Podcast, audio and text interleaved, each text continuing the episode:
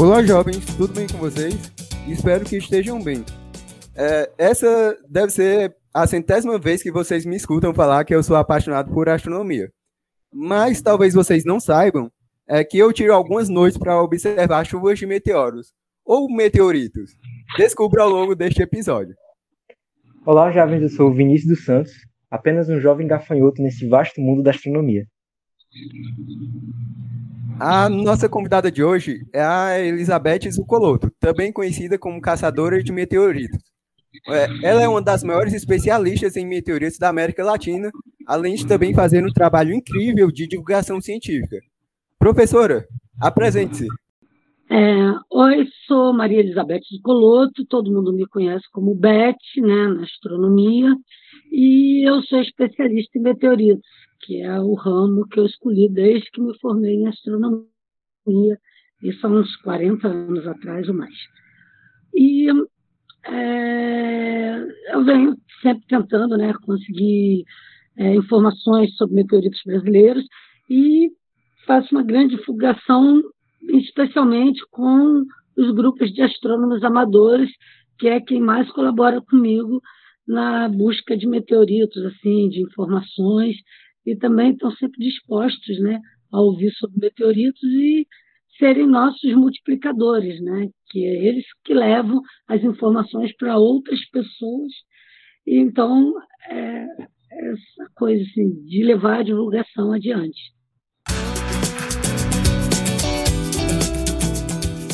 Este podcast é um projeto de extensão do Instituto Federal de Educação, Ciência e Tecnologia do Ceará. E se você tem alguma sugestão, crítica, ideia para um episódio deste podcast ou acha que viu um meteorito caindo próximo de você, pode enviar um e-mail para o universodelusca.gmail.com. E se tem suspeito de meteorito, envie a localização que a gente pode procurar. É, siga o Investilusca no Instagram e no Facebook, basta pesquisar por Investilusca é, no Twitter estamos com um universo de Luscas sem o O no início.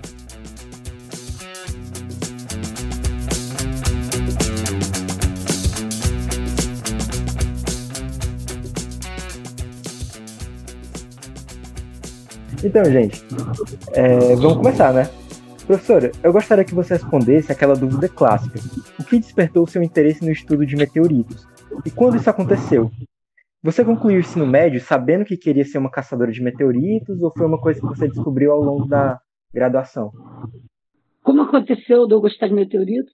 É, eu sempre gostei de coisas do espaço, né? Então eu fui fazer astronomia porque eu gostava, né? Era o mais próximo que tinha de, de ser um astronauta, que é o que acho que a minha geração toda cresceu querendo ser astronauta. Toda não, quem gostava de ciências queria ser astronauta então, pessoal da astronomia.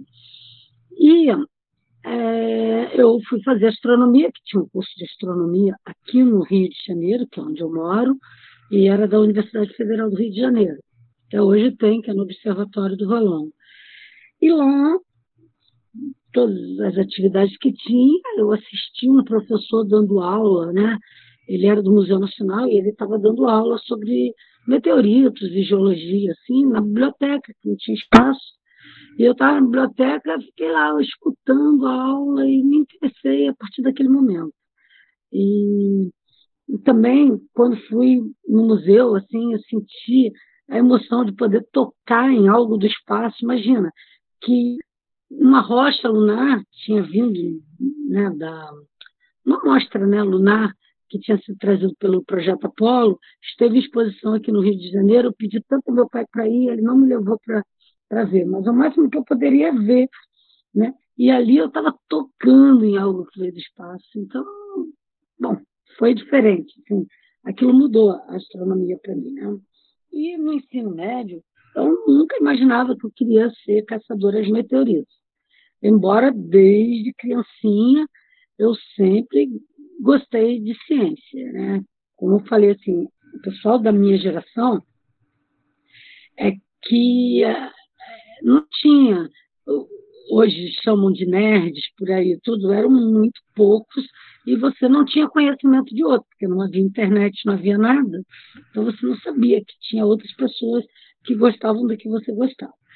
E eu só falava de espaço, era algo assim diferente, né, das outras crianças.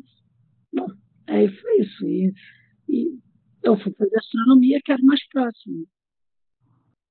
Acho que isso mostra também, professor, a importância de você testar várias áreas ao longo da sua formação acadêmica.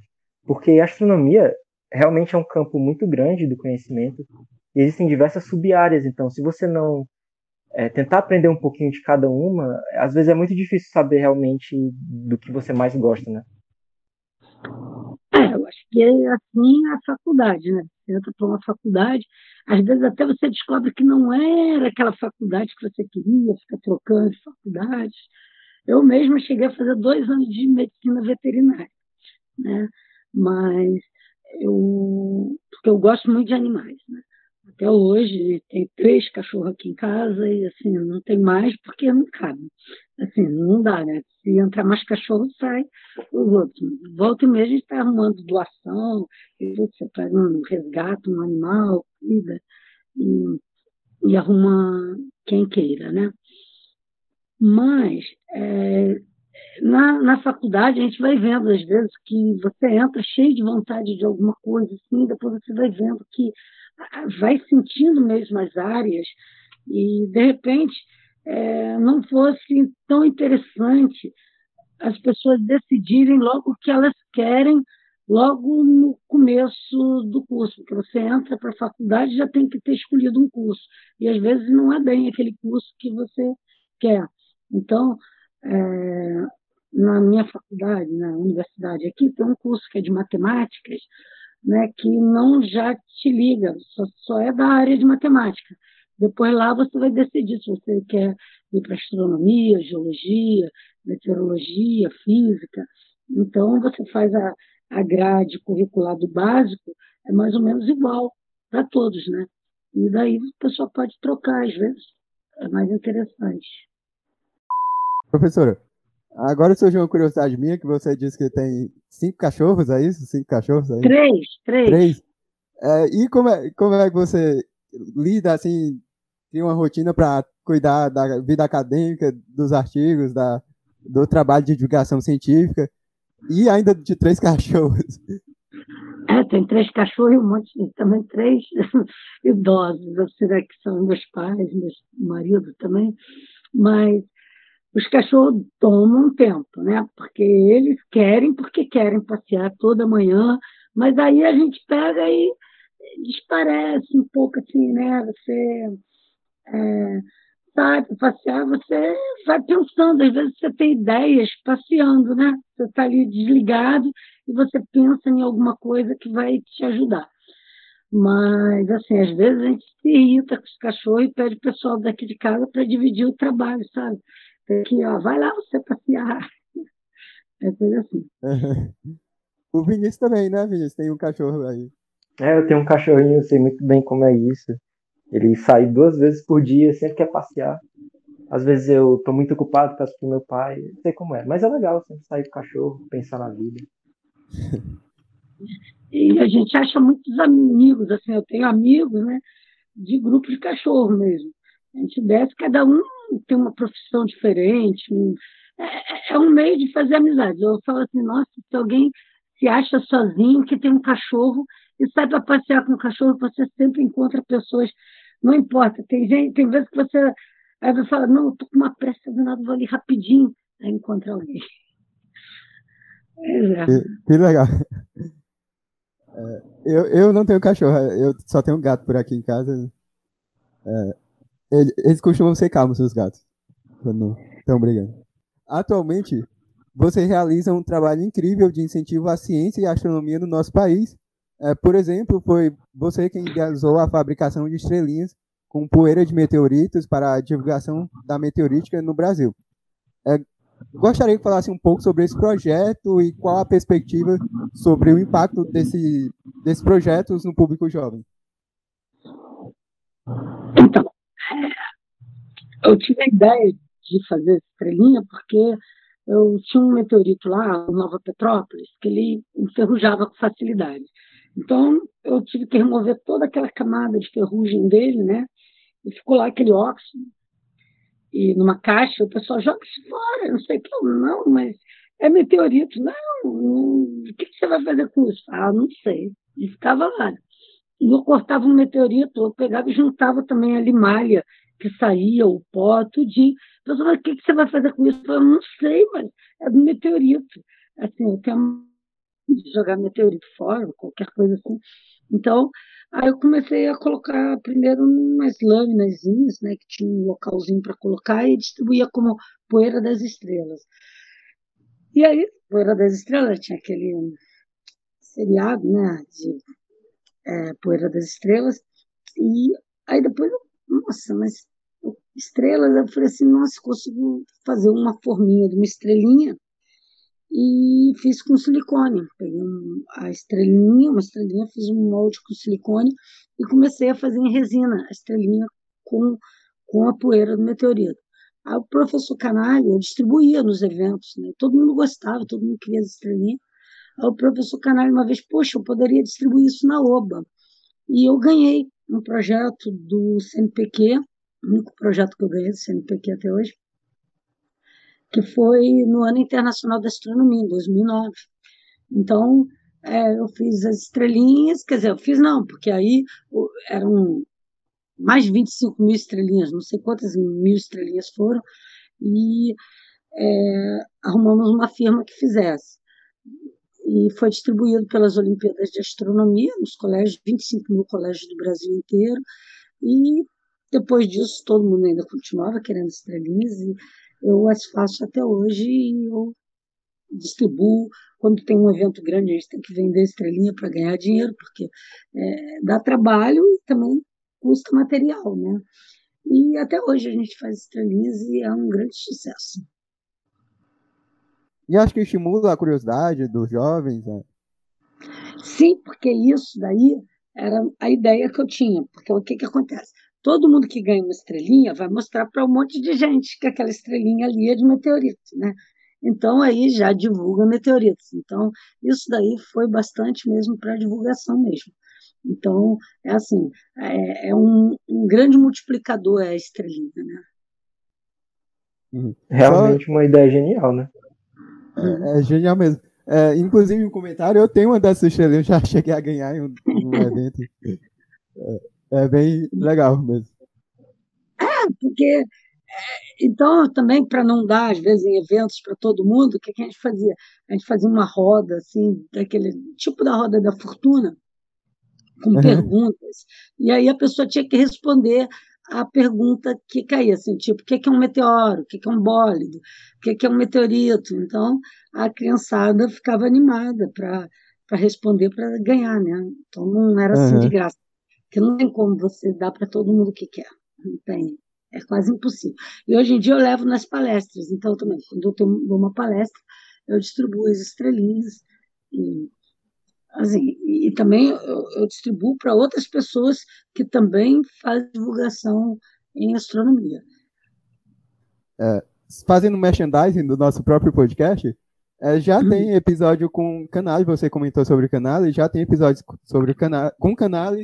É, na primeira temporada lá, você procurando, você acha o episódio dele sobre a Olimpíada de Astronomia, a OBA. Um episódio bem legal. É, com o canal e o João Pedro, que é ele tem um canal do YouTube de divulgação científica também. É o uhum. Nerdão das Galáxias. É. Legal.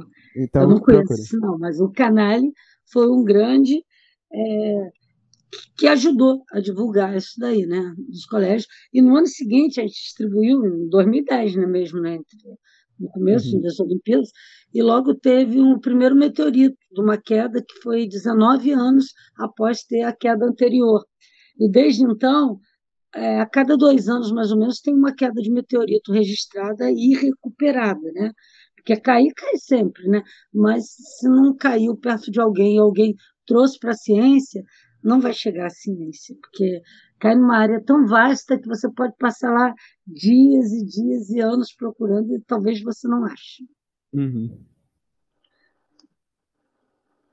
Bom, a gente sabe que a trajetória acadêmica em astronomia e outras áreas semelhantes é bem variada, como eu tinha até comentado antes, em parte devido à baixa oferta de cursos no Brasil.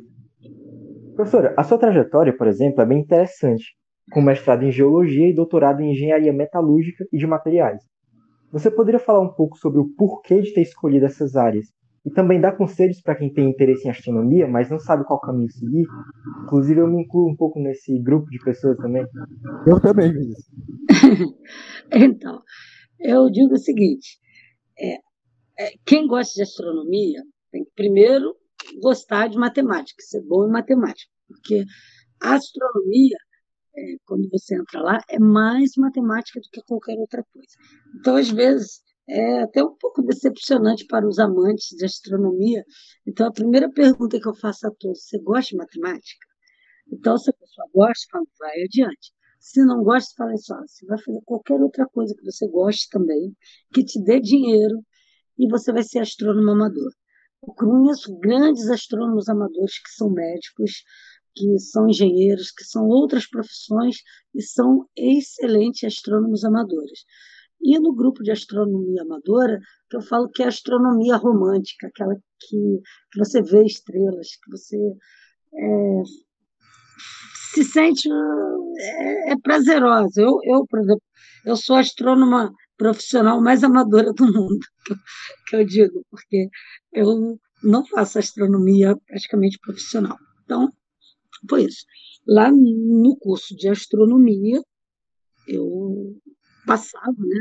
tive uma reprovação nas matemáticas e nas físicas, mas, assim, quando eu gostei, né? Eu gostava do espaço, né? Então, assim, do espaço, mas o espaço tipo de astronauta, o espaço do sistema solar. Naquela época, foi bem quando começou as sondas espaciais. Então, a gente estava lá com a Mariner, com a Voyager, tudo começando a acontecer, e eu ali na, na astronomia. Então, foi. É, começou, eu quis fazer planetologia, então eu me interessei pela primeira coisa foi os vulcões de Marte. Foi o que eu queria estudar, vulcanologia em Marte, ou algo assim, e nos planetas, planetologia. Mas também não tinha planetologia no Brasil, e não tinha ninguém que pudesse me orientar. Então, é, como eu falei, eu assisti uma aula do professor, esse professor Curvelo, que foi meu antecessor no Museu Nacional. Então, é Walter da Silva Curvelo, ele estava é, dando aula lá na biblioteca, eu assisti e me interessei. Ele também dava de geologia e eu fiquei interessada. Fui estudar meteoritos, fiquei estagiária lá no Museu Nacional, fiz meu TCC em meteoritos e depois, tipo assim, não saberia o que ia fazer. Falei, bom, eu vou fazer um mestrado. Aí fui fazer um mestrado no que? Eu pensei, tem que ser geologia, porque eu tenho que entender mais de geologia, porque os meteoritos são rochas e metais, não é algo de estrela ou algo bem matemático que eu sabia, né? Embora a minha formação, por incrível que pareça, na astronomia, era caçar asteroides, que era astrometria, que eu me formei na parte que eu poderia escolher astrofísica, radioastronomia ou astrometria. E eu escolhi astrometria. E é, eu comecei com os meteoritos. Bom, fui fazer mestrado em geologia. Quando eu tentei, eu não passei na primeira vez. É, não sei se eu não passei na prova ou não me aceitaram lá. Aí no ano seguinte, mesma coisa, eu tive uma, uma anja assim, na minha vida, que foi a Cristina Widerman, que foi, ela aceitou ser minha orientadora e brigou com todos lá, porque é, eu fui a primeira não geóloga a fazer mestrado em geologia lá, porque aí eu entrava numa disciplina lá, pessoal, ah, você não vai saber petrografia avançada se você não sabe petrografia. Você não vai saber é, radiocristalografia se você não sabe cristalografia. Aí ficava assim, eu aprendo e aquela coisa. E me dediquei bastante, estudei e, e consegui é, concluir né, o mestrado lá na geologia. E aí o doutorado também foi mais ou menos a mesma coisa. Eu pensei o que eu vou fazer e é, não me aceitaram no Observatório Nacional, dizendo que não tinham interesse em meteoritos lá, nem nada a respeito. Então, apesar de, na época, a pessoa que eu quisesse fosse meu orientador, ele fosse o diretor de lá, que era o Jacques Danon. E aí, então, eu fui fazer o doutorado em é, engenharia metalúrgica, porque o professor João Teodósio, é, ele trabalhava com liga ferro e níquel, 50-50. E nos meteoritos, o professor Danon estava trabalhando também com uma parte da liga ferro-níquel 50-50, que é a tetratenita. Inclusive, ele ficou famoso mundialmente por trabalhar com essa liga. E eu quis trabalhar nisso e entrei lá para o doutorado, só que o doutorado era na COP, na engenharia, e ele falou assim, ah, ó, já fiz tudo que tinha com liga ferro-níquel, você vai trabalhar com liga ferro cromo cobalto. Nossa, foi um, assim, um banho de água fria, mas eu fiz lá é, a, a tese com dificuldade, né? Porque a gente também não tinha equipamento, não tinha, é, não tinha material, mas consegui lá, sob arrasto. Mas eu precisava disso porque eu queria ser professora na UFRJ e, para ser cientista, gente, não basta acabar a graduação, você tem que fazer mestrado, doutorado, para poder começar a competir quase no mercado de trabalho. E aí, quando eu acabei, é, aí entrei para o Museu Nacional como professora visitante e depois acabou tendo o concurso da vaga daquele professor que já estava aposentado 12 anos antes. E aí eu peguei a vaga. Nossa, que legal, inspirador. É, então, você é líder das Meteorísticas, um grupo que desperta o interesse de muitas pessoas, principalmente mulheres, em astronomia e ciência, além também de realizarem expedições. É, como esse grupo começou e quais atividades que vocês fazem? E também queria sanar uma dúvida nerd minha. É, o logo das meteoríticas é inspirado no da Mulher Maravilha? Então, sim. O M de Mulher Maravilha, né? Quer dizer, na verdade é o Wonder Woman, né? Que é de cabeça para baixo, a gente virou de cabeça para baixo, é, meteoríticas mas porque a Diana ela, ela gosta muito de, da Mulher Maravilha e pelo nome dela ser Diana, então ela se acha a Mulher Maravilha. Então a gente pegou e usou aquele símbolo, que eu ficava sempre olhando, ela estava sempre com camisa da Mulher Maravilha, ou algo da Mulher Maravilha. Eu falei, nossa, vou fazer com isso daí. E mesmo que ele não sabe desenhar um logo. E é, a o grupo surgiu em 2017, né, embora nós já trabalhássemos com meteoritos antes. Então, a Amanda é operadora da microsonda e a Diana tinha recém passado num concurso para o Observatório do Valongo, professora. Então, nós todas estamos da Universidade Federal do Rio de Janeiro. E quando eu levava meteoritos para a Amanda analisar, que ela é operadora lá da sonda, que é o equipamento que a gente usa para analisar os meteoritos. Né? O nosso maior equipamento é esse. E ela ficava empolgada com as histórias do campo e tudo. Ela, ah, Beth, um dia for ao campo, me leva, não sei o quê. E caiu um meteorito em 2017, só que na hora que cai, a gente tem que sair correndo atrás para chegar Quer dizer, para chegar na frente, correndo atrás para chegar na frente, né? Porque aí é colecionador, é comerciante, tudo vai correndo atrás de quando é realmente um meteorito. Né? E fomos lá para Palmas de Monte Alto, na Bahia, e quando eu voltei, falei, nossa, vamos arrumar uma expedição para ir lá, porque lá está é, tudo desértico, assim, estava uma seca danada, e seria o local mais fácil de se achar meteoritos do mundo. Né? Então, nós fizemos uma expedição, fomos sem motoristas, dispensou os motoristas para ficar mais barato para a universidade, e que não queria dar, né? porque também cada um era de um local diferente. A gente, a gente vai ser motorista, tudo que também precisava de dois motoristas para ir. Né? Então, é, com dinheiro da diária, a gente alugou um carro e foi. Aí fomos, parecia assim aquela é, Priscila, rainha do deserto. Não, é porque a, a Diana, ela foi assim toda, parecia que ia para praia, assim, a roupa dela era toda rosa, assim, não parecia as roupas de campo que o geólogo vai para o campo, né? e tênis cor-de-rosa, sei lá, era toda assim, Penélope charmosa. E é, fomos para o campo, elas nunca tinham ido e gostaram, porque era um monte de realmente aventura assim, para elas. Imagina, fugir de vaca, é, abelha. É, Até assim, de vaca. É, é, porque a vaca, a vaca atacou elas mesmo. É, eles disseram. Eu estava a cavalo, andando, procurando meteorito a cavalo para outro lado, e deixei elas no campo com vacas lá. E diz que que a vaca atacou elas, elas tiveram que pular uma cerca, quer dizer, passar por baixo de uma cerca de arame farpado. Nossa. Elas. E depois a gente soube que tinha uma vaca mesmo que era meio brava. Mas e depois eu tive que procurar todo equipamento lá pelo chão lá, mas consegui achar. Graças a Deus, achei óculos dela. Perderam tudo, largaram tudo. Né? E, e fugindo da vaca.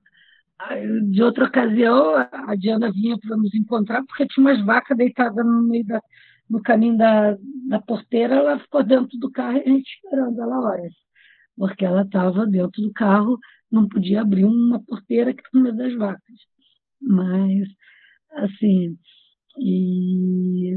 Mas ela nunca tinha ido ao campo, o pessoal, assim, andar a cavalo pela primeira vez gostaram da aventura, principalmente o que é mais legal no campo é que você vai para um lugar que você nunca pensaria que você fosse, porque não é um local turístico, não é um local que você iria.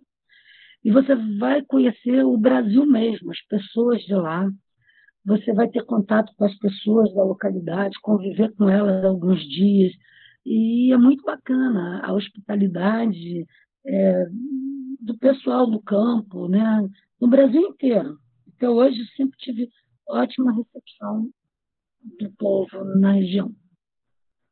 E a gente conversa bastante, é, é muito bacana, assim, é, tem céu para olhar à noite, então você faz dia e noite, porque de noite também você vê aquele céu que você não tem da cidade, sem a poluição luminosa, você quer ver céu, né? Então é muito bacana. E elas gostaram. Então, daí na volta a gente pegou e falou assim, nossa, a gente podia criar um grupo, não sei o que coisa. Aí, como meteorítica é a ciência que estuda os meteoritos, a gente pegou as meteoríticas. Aí foi daí que surgiu as meteoríticas. É, então vocês fazem expedições e atividade de divulgação científica? E... Sim.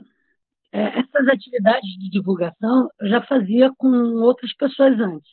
E tinha algumas que eram mulheres. Então tinha a Sara e a e também uma professora a, que é de ensino médio o, o fundamental, a professora Anoeli Almeida, que já foi a vários enastes comigo, então eu, eu, a conheci na astronomia, porque ela sempre fazia divulgação. A Noeli, é, clubes de astronomia, as Olimpíadas com o Canale.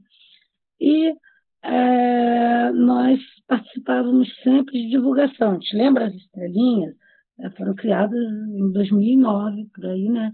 Que, então, desde 2009, a gente quer dizer, eu já fazia desde antes, mas, assim, uma campanha grande de divulgação, que foi esse, é, tem um AT no seu quintal, é, que foi é, começou em 2009. Então, tinha a Noeli, tinha uma amiga minha, mas aí depois é, ela teve bebê e ela era amiga do, do é, mãe de, de umas crianças, né, que eram atores mirins lá, como meu filho, e eu usava as crianças para trabalhar comigo, porque eu não tinha uma equipe, né? Aí depois veio a Sara, que é uma das meteoríticas, embora não, ela não estava no dia que se criou as meteoríticas. Por isso que às vezes as pessoas perguntam: quantas são as meteoríticas? Eu falo assim: quem começou foram três, mas tem a Sara que sempre foi. Né? Então, somos quatro. Mas é, no campo sempre tem outras meteoríticas que vêm procurar meteoritos conosco. Então, assim, é, as meteoríticas trabalham em divulgação, é, ensino e e na, é, em pesquisa, né? Então, a gente trabalha no, é, né, que é a extensão. A divulgação hoje em dia virou extensão. Só que eu não tenho projeto registrado em extensão, aí eles dizem que não é extensão. Então, não é extensão, mas é divulgação. Falando em inspirar mulheres na ciência, você certamente tem uma perspectiva muito clara sobre como é ser uma mulher na área. Em uma entrevista para a revista Época, você contou sobre a diferença de tratamento que percebeu em uma das expedições, em Santa Filomena. Você poderia falar um pouco sobre esse episódio e outras dificuldades que você sentiu na sua trajetória acadêmica por ser mulher, além de como você lida com isso? Bom, é, eu nunca assim tinha ligado ao fato de ser de ser alguma coisa para eu ser mulher. Eu senti isso foi em Santa Filomena apenas, mas eu sempre tive dificuldades em várias, né, fatos, assim, desde criança, né, no mundo assim que vivia, porque eu era menina, então eu gostava às vezes de brincar com coisa de menino, eu era menina. O meu melhor amigo, né, é coisa engraçada que o meu melhor amigo assim da infância toda, até hoje, é, ele ficou super revoltado quando descobriu que eu era uma menina. Assim, ele ficou, mas ficou, mas ficou revoltadíssimo. Aí depois não tinha ninguém para brincar com ele, porque ele ia brincar com os outros meninos e ele não era nerd naquela época, ninguém era, né? Então é, não dava certo, aí tipo assim, só tem tu, vai tu mesmo, né? Aí nós crescemos assim, fazendo brincadeiras de nerd mesmo. Então ele tinha aquele, é, ganhou, é, os pais dele compravam revistas de ciência, então eu lia muito de ciência na casa dele. É, tinha aquele engenheiro químico, a gente brincava de química, depois foi engenheiro eletrônico, a gente fazia tudo, aí ali a gente virou gênio mesmo, porque fazia rádio, fazia telecomunicação, fazia, fazia monte de brinquedinhos que tinha de eletrônica, e aprendendo a montar e desmontar circuitos, era e a gente queria fazer robô, então é, teve assim, na infância já, já tinha, mas é, sempre superava. Quando fui para a astronomia, tinham outras mulheres, então não achava assim. Porque na astronomia eu me senti tipo, quase que em casa, porque tinha muita gente parecida comigo. Então não sentia assim aquela, aquela coisa. Agora, eu tive para entrar no emprego, porque eu tive que entrar depois com concurso, porque teve um ano que contrataram um monte de gente lá na universidade, né? Foi assim, na época do Horácio Macedo, e o meu professor falou que eu não precisava porque eu era mulher, eu era casada e, bem, e eu não precisava de dinheiro para trabalhar. Eu não sei. Aí eu não consegui um emprego que não tinha nem concurso na época. Então eu tive que passar anos, eu demorei 19 anos para conseguir o que eu queria, mas eu consegui entrar como professora na, lá no Museu Nacional. Então, é, isso foi assim uma coisa que foi uma luta minha. Agora em Santa Filomena, a gente sentiu, foi assim a primeira vez que eu senti mesmo que havia, não sei é, se é no Nordeste, no, muito no interior, é, eu senti que as pessoas não tratavam de negócios com a gente, assim, nos ignoravam. Aí eu tive a, a confirmação quando meu filho foi levar as outras duas meteoríticas, primeiro foi eu e a Amanda, aí as outras, a Sara e a Diana, que a Diana estava com medo da Covid, né? Foi na época da Covid. Então eu falei, nossa, mas aqui não tem Covid, pode vir, é seguro, você vai no avião com máscara, tudo, álcool na mão. E assim, porque eu passo álcool toda hora. Quando eu estou na rua, eu estou lavando a mão com álcool spray. Gente, é uma coisa que eu acho que eu não peguei por causa disso. Eu saio todos os dias. O Vinícius, que tem cachorro, sabe como é. O cachorro não entende que tem Covid, não.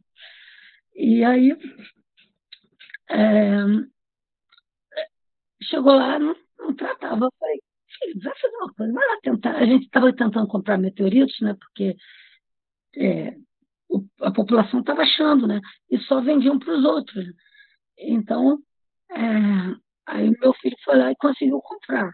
Aí depois a gente pegou e teve ocasiões lá que o, tinha um cara lá maltratando uma mulher dentro do carro lá, sei lá, arrastando ela, e o povo todo parado. A Amanda se meteu e falou que ia se meter, que isso não se fazia com mulheres, não sei o quê. E a gente sentiu e conversou com a filha da dona da casa, que emprestou a casa, ela estava sendo candidata a vereadora. E a gente teve essa conversa com ela e ela falou que isso era muito forte lá e que realmente é muito difícil até ser eleita e tudo, né? E a vez que foi eleita uma, também ela não fazia nada, e aí é, é, é muito difícil romper essa barreira. Infelizmente, ela não conseguiu ser eleita, mas se ela persistir, que nem persistir 19 anos, né? É, talvez um dia chegue lá. Mas é, é, isso. Então a gente sentiu bastante isso lá. Né?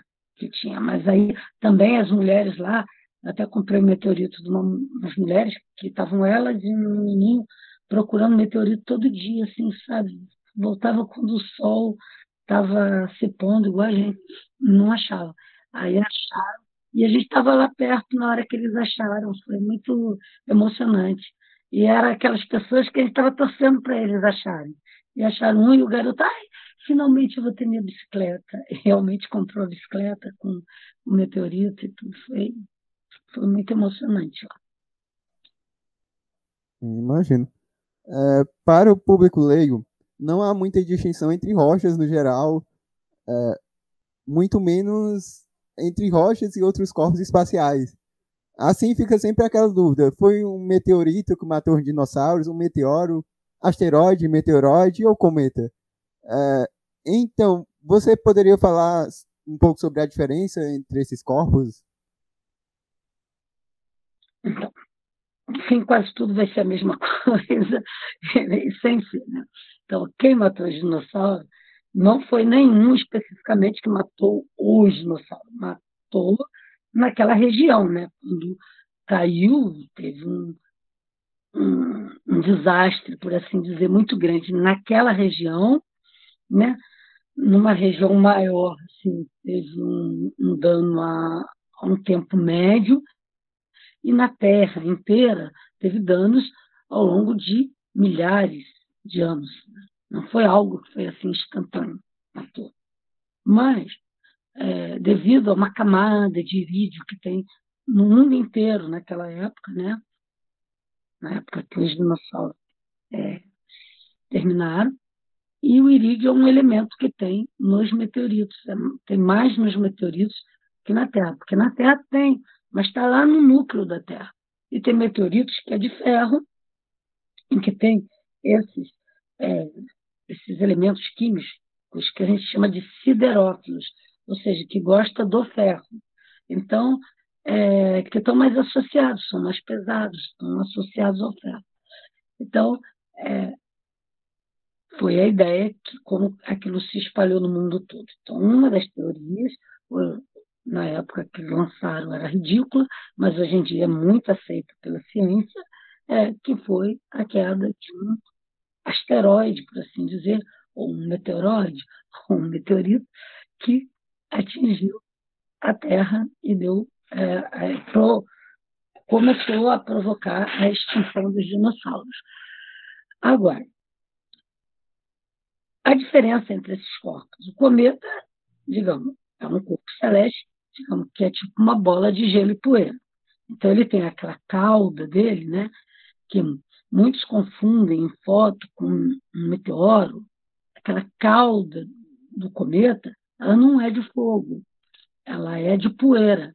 Então, é o reflexo, assim, né? O reflexo é o raio solar, igual tem, assim, quando a gente vê uma janela que está meio aberta, assim, tem poeira dentro, aí fica aquele raio de sol, assim, né? Então, é aquela poeirinha, é tipo um... É, tá, tá imprimindo lá o, o sol, né? É, é, o sol na poeira, né? Então, é, às vezes também a gente vê assim, entre as árvores, vê aquela, aqueles raios solares, né? É, são os raios, porque ali tá, passa o raio solar, digamos, e tem poeira naquele caminho, aí a gente sente que tem aquele raio. E é isso dos cometas. Então, quando passa próximo do Sol, o gelo vaporiza e fica aquelas poeirinhas que seguem o caminho que o cometa passou. Quando a Terra passa pelo, pelo caminho que o cometa passou, então tem as chuvas de meteoros, que são eles têm o dia certo, porque eles estão ligados a, ao meteoro, ao meteoro, ao cometa que passou. Então, aqueles meteoros, chuvas de meteoros, eles têm a radiante certa, naquele ponto certo, então a gente sabe quando vai acontecer. Destes, não acontece de cair meteorito. Tá? Mas, se por acaso o cometa estiver passando no mesmo instante que a Terra, né, pode se chocar, como quase dizem né, que o Halley se chocou na, em 1910, quando ele passou. Então, passou bem próximo. É. Daí, então, poderia ser um cometa? Poderia, mas mais certo ser um meteorito. Qual a diferença? Bom, um meteorito, não, meteorito não, que ele, que o meteorito é, ele pode ter sido um pedaço de um cometa, digamos, mas mais é fragmento de asteroides que caem aqui na Terra e sobrevivem à passagem atmosférica que ele vem queimando como um meteoro. Então, quando entra na atmosfera, uma velocidade incrível que eles vêm, que é de 11 a 70 km por segundo, multiplicando isso por 3.600, vê quanto dá. Né? Então, eles penetram a atmosfera e eles se tornam incandescentes, né? pelo atrito e outras né, atividades com as partículas de ar, eles ionizam e tornam incandescente e eles é, a maioria deles se vaporizam todo e não chega nada aqui na Terra. São os meteoros. Alguns desses maiores conseguem sobreviver, às vezes passam como um bólido, que é um meteoro bem grande, e se eles caem no solo, são meteoritos. Então, o meteorito, ele foi um meteoro, né? E teria sido um pedaço de um asteroide ou um pedaço de cometa, que são os meteoroides, quando estão no espaço. Então, esses corpos menores que um asteroide, que vagueiam por aí, são chamados meteoroides. É isso. Professora, e se eu encontrar uma rocha de origem questionável no meu quintal? Como faço para identificar se é um meteorito ou não? E eu poderia ficar rico caso eu achasse um desses? A primeira coisa é você teria que fazer os testes, começam os testes. Para não chegar tudo quanto é rocha, imagine que eu recebesse aqui tudo quanto é rocha que as pessoas acham que é diferente, ou as pessoas entrassem em contato comigo tudo que achasse que era diferente. Até às vezes eu brinco e falo, eu nunca vi uma rocha igual, toda que eu olho assim para o lado, até o paralelepípedo na rua, quando você olha um é diferente do outro.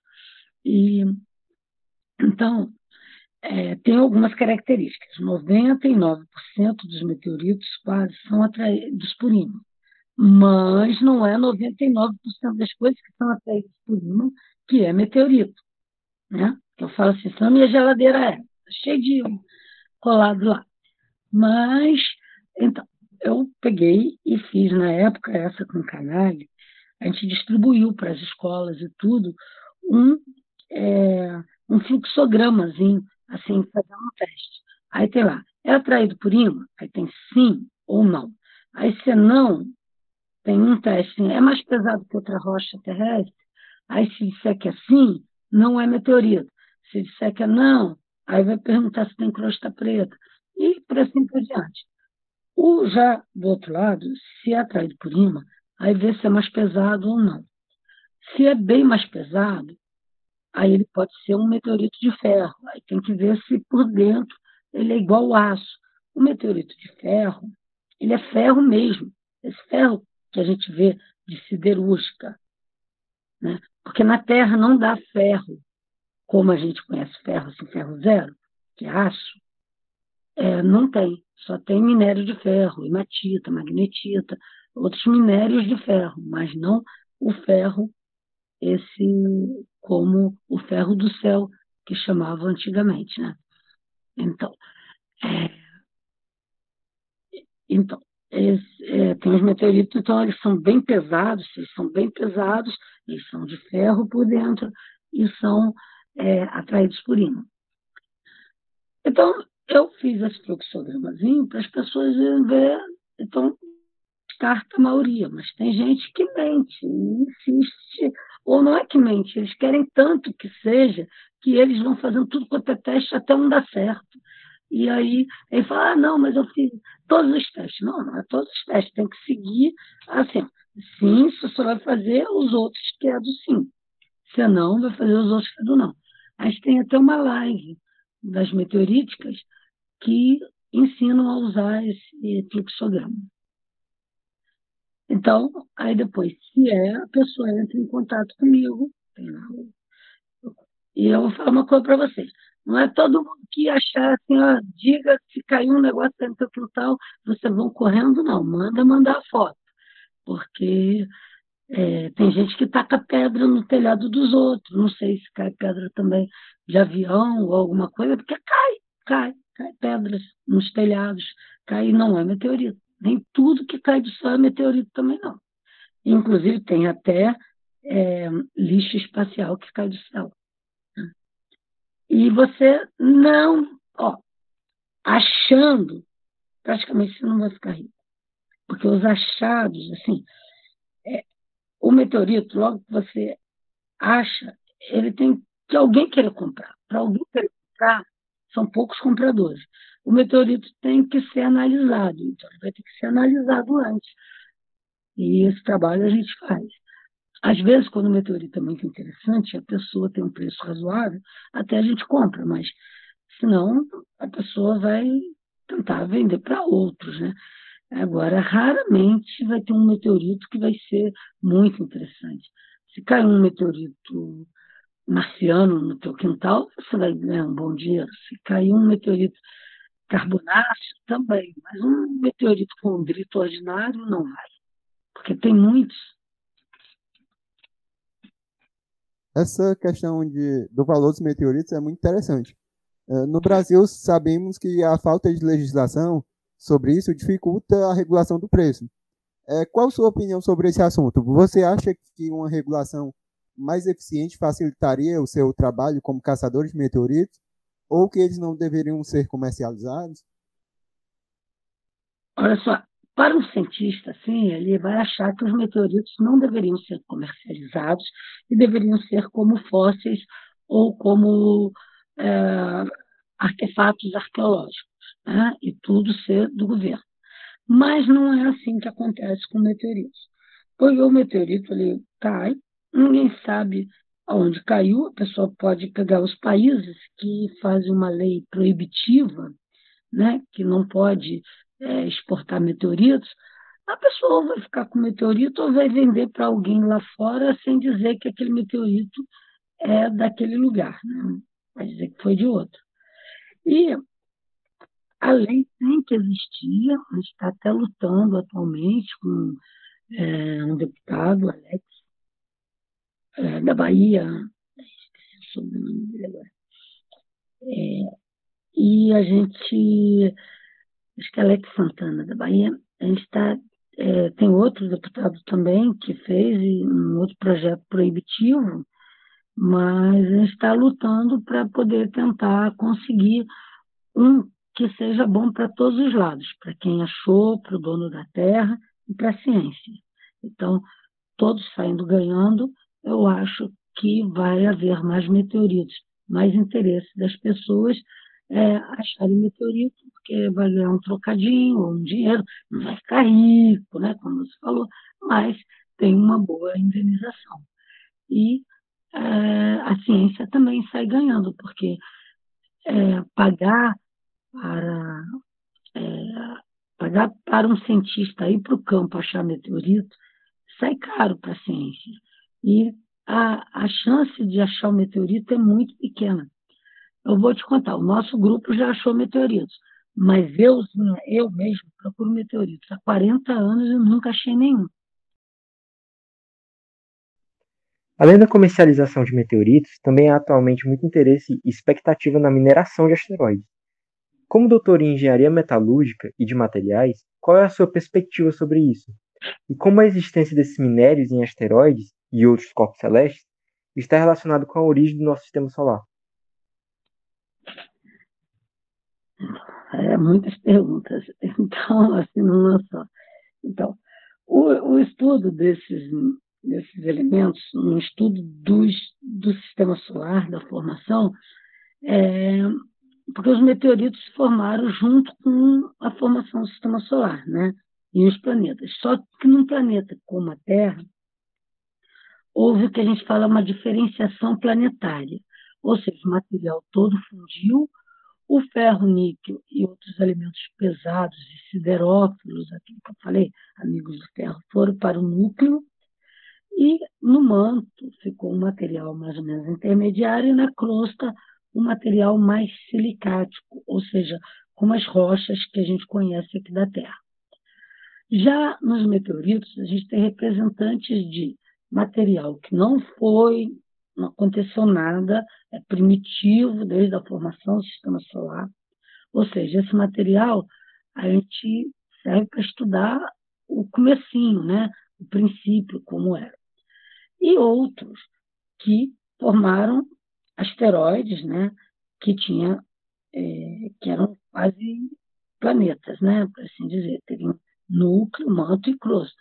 E esses se fragmentaram e expuseram tanto o núcleo, que seriam os meteoritos metálicos, quanto o manto e a crosta, né, que são os outros meteoritos rochosos que não são condritos, que era aquele do tipo primitivo. Então, é, se a gente vai lá num asteroide metálico, a gente saiba que ele é metálico, e coleta o metal de lá, né, esses materiais que tem pouco aqui na Terra, a gente acha que tem muito, mas vai acabando, né? Por isso que tem tanto ferro velho, tudo para poder reciclar, né? Esse material. Então, num futuro distante, né? Hoje em dia a gente não sabe nem mais o que, que vai ser distante, né? É, a China já está lá na, em Marte, né? Daqui a pouco a China já vai estar minerando os asteroides, né? Então, tem, tem elementos assim, do grupo do, da platina, que é mais rico. Esses, esses meteoritos são mais ricos nesses elementos, né? Do que aqui na superfície da Terra. Então, se tem a ideia de se conseguir esse material no, já diretamente nos asteroides, que é, é mais provável do que você atingir o núcleo da Terra. Então, é isso. Inclusive, dentro desse assunto de exploração de é, minérios e recursos em asteroides, eu lembro de um jogo muito interessante que é o Stellaris, que tem para PC aí, para quem gosta de videogame. É basicamente um jogo de estratégia em que você faz a gestão de um império galáctico. Então, por exemplo, você pode representar as Nações Unidas da Terra e aí você vai literalmente construir um império na galáxia. Aí você tem que expandir território, tem que, enfim, gerir recursos. E um desses recursos é justamente os minerais. E aí você vai ter que pesquisar, é, você vai ter que pesquisar estações de, de mineração e é, tecnologias para extrair a energia das estrelas. É muito interessante para quem gosta de astronomia e jogos. Deve ser legal. Eu não sei jogar. De joguinho eu não consigo. Só aqueles, sabe, aqueles lá do comecinho, sabe?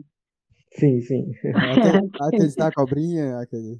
É, tipo aquele Pac-Man mesmo assim, não era. Eu não, tenho, eu não tenho habilidade ali na mão no joystick, não. Eu também não, não sou, muito, não sou muito bom com jogos, não. É, Mas... Eu não sou. Tá, eu já nem jogo, né, nem eu ficava vendo meu filho jogar. Jogando, ficava vendo. Agora, mudando um pouco de assunto, há um projeto de parceria entre o Ministério da Ciência, Tecnologia e Inovações e a NASA de caça de asteroides. É, é aberto a todo o público e as equipes inscritas recebem imagens captadas por um telescópio e devem analisar, identificar e enviar relatórios dos possíveis asteroides. A iniciativa é ótima para facilitar o entendimento do público de como são feitas as descobertas e identificações astronômicas. Nesse sentido, é, como é feita a caça aos meteoritos? Se vocês usam métodos de identificação de imagens, assim como na caça a asteroides, e como o público em geral pode contribuir com esse trabalho. Não tem. O meteorito ele cai aleatoriamente na Terra. Então, ele vai cair. Em geral, o que acontece? A gente precisa da informação das pessoas, porque a gente só vai saber que o meteorito caiu se ele cair perto de alguém. Agora, passa o bólido, Então, a gente tem grupos, hoje em dia, muitos astrônomos amadores estão na Bramon, no Exos, então, que captam imagem, né, filmam o céu a noite toda. Você vai saber a região que caiu um meteorito. Só que ele caiu por ali, né? Mas a região são muitos e muitos quilômetros quadrados. É, você pode passar uma vida ali procurando e não achar, porque você passou, estava embaixo de uma. É muito interessante. Estava embaixo de uma folhinha ou alguma coisa, ou que você não viu. Lá em Santa Filomena, a gente passava pelo local primeiro, procurando meteorito, não achava. Vinha alguém de lá e achava, achei! E tu olhava assim, nossa, passei ali. Aí, mas é assim, entendeu?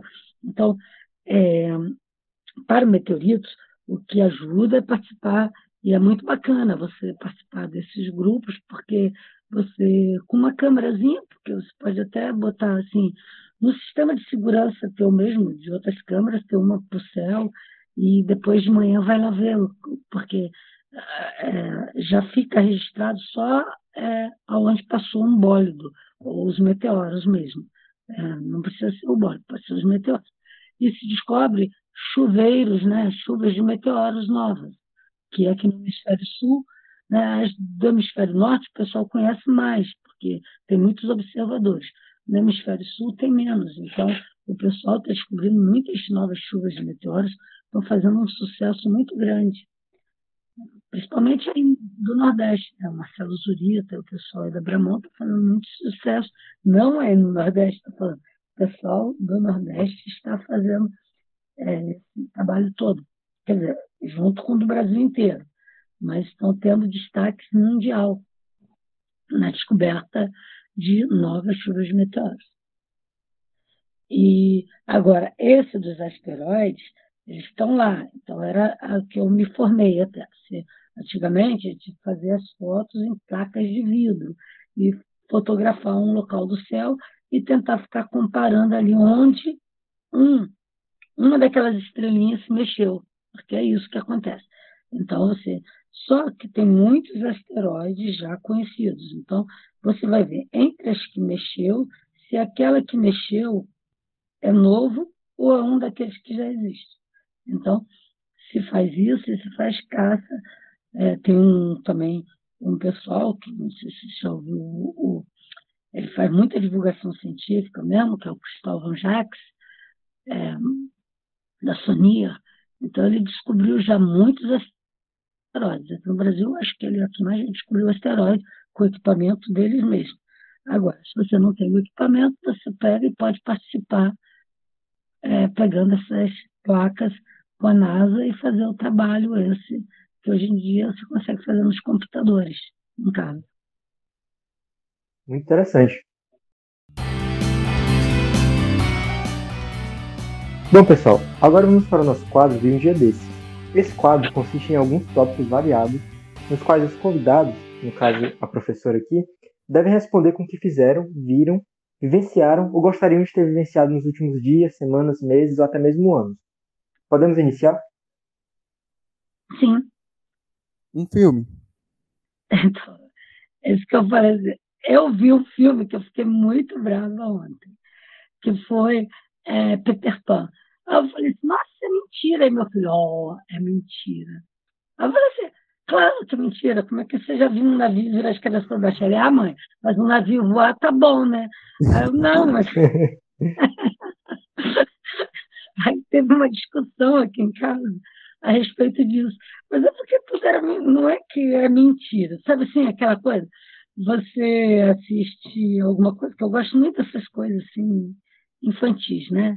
Tipo assim, Harry Potter, então, é, uhum. então mas, assim, é coisas que poderiam acontecer, não acontece, claro que aquilo ali não vai acontecer, mas é coisa assim real, mas assim, você está assim, naquela, naquela coisa do, do vídeo, do filme, né? Tá, o navio voando lá, aí tem um tiro lá, o navio vira de cabeça para baixo para poder se desviar virar de cabeça para baixo já foi um exagero. Era isso que eu estava falando. Depois eu falei, nossa, esse filme é todo é, coisa. O Capitão Gancho não é Capitão Gancho, é bonzinho, como é que pode? Não tem o gancho. Aí não tinha nada a ver com o filme é, antigo, o filme lá do Walt Disney. Eu falei, nossa, é ridículo. Uhum. Não sei se era essa a resposta que vocês queriam, mas é esse o único filme que está na minha cabeça agora, no momento, é esse. Não, perfeito. Um livro. Ah, olha só, o último que eu li foi do Harry Potter, mas nem li todos, porque o que eu leio mesmo é mais trabalho de livro científico, né? Uhum. Uma sobremesa. Gente, eu gosto de vários, assim, arroz doce, por exemplo. Um meteorito favorito. Angra dos Reis. Meteorito, meu meteorito favorito é o Angra dos Reis. Uma coisa que você faz para relaxar. Então, eu fazia andar a cavalo, mas o cavalo morreu. Aí é, eu passei com os cachorros. Ou faço stand-up paddle, mas raramente faço, só no verão. Stand-up? É, stand-up paddle. Aquele de ficar em pé na prancha. Hum, Você remar na prancha. eu, eu pensava que você fazia stand-up de contar piada. Comédia. Ah, não. Stand-up paddle. Entendi, Não, stand-up de conta piada. Estando comigo sempre tem uma piada, mas é assim, piada de, de besteira mesmo, que a pessoa não entende. Não é profissional, falou. né? Aí sai besteira. Um projeto que você ainda gostaria de realizar. Então, é o que eu tento acabar. A história de todos os meteoritos brasileiros, mas nunca tenho tempo para fazer tudo. Mas eu vou fazer. Projeto interessante esse. É, Uhum. Vamos fechar esse episódio com o quadro Bate e Volta. Esse quadro consiste em darmos algumas opções e a convidada deve escolher entre elas. É, normalmente apenas uma, ok? Está pronto? Uhum. Tá, Frio ou calor? frio. Eclipse ou chuva de meteoros? Gente, eu queria um eclipse, mas eu não ia no ano passado, teve a- essa pandemia. Eu nunca vi Livro- um eclipse. A senhora não viu? O eclipse total do Sol, não. Ah, sim. Eu- Mas no lunar, a senhora certamente já viu. né? Ah, Lunar, sim, vai ter outra agora, dia 26 aqui, né? Sim, sim. É, Lunar já vi vários. Então, entre o lunar e uma chuva de meteoros, eu prefiro a chuva de meteoros. Mas eu queria ver um eclipse, um eclipse solar total. eu solar.